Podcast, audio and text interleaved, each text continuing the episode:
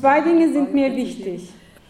Schon allein dadurch, dass wir so benennen Migranten und machen wir eigentlich genau das, was wir nicht wollen. Ich habe jetzt auch keine äh, adäquaten Vokabeln dafür, aber was mir immer wieder auch auffällt, auch in, in Diskussionsrunden und auch mit Menschen, die eigentlich so diese, wie sie das Mehrfachzugehörigkeit betonen, dass aber trotzdem auch allein, dass ich zum Beispiel Mitbürger oder Migrant, also das, ist, das fällt vielen gar nicht auf, aber allein schon durch diese Sprache und die Formulierung machen sie eigentlich aus den Leuten, die sie zu, dazugehörig machen wollen, äh, sie machen schon so, so ein Othering, wie man das im Englischen nennt. Ich, es gibt leider keinen anderen Begriff.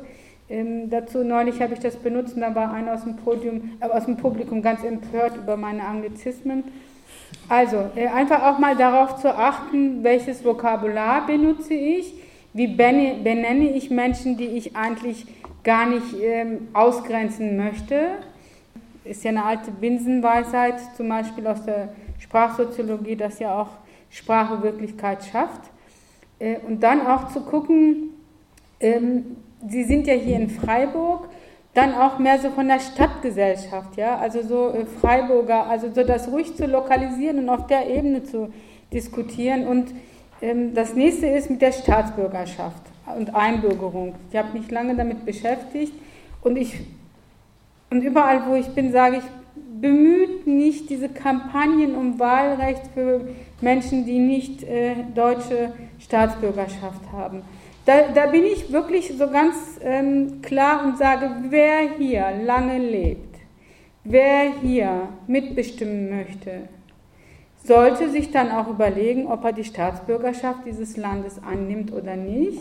Es gibt überall Spielregeln. Die Spielregeln dieses Landes sind erstmal solche, und an die kann ich mich auch halten, weil meine emotionale Verbindung zu meinem Herkunftsland muss nicht über diesen Pass, äh, also ich mache mir auch nicht mal Freunde, aber ich finde, wenn ich, wenn ich eine also gerade auf der kommunalen Ebene, wenn ich bestimmte Dinge ändern möchte über politische Partizipation, dann sollte meine Bemühung nicht sein, äh, so auf höchster Ebene ähm, Gesetze zu ändern, sondern zu gucken, dann gehe ich eben zur Einbürgerungsbehörde und beantrage die Staatsbürgerschaft und gut ist.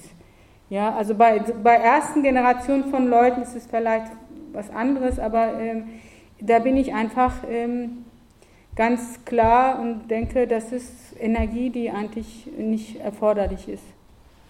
Ich wollte nochmal auf den Begriff, den Sie verwendet haben, auf diese Mehrfachzugehörigkeit zurückkommen und auf diese Spaltung von Migranten und Nichtmigranten und Mehrheit und Minderheit.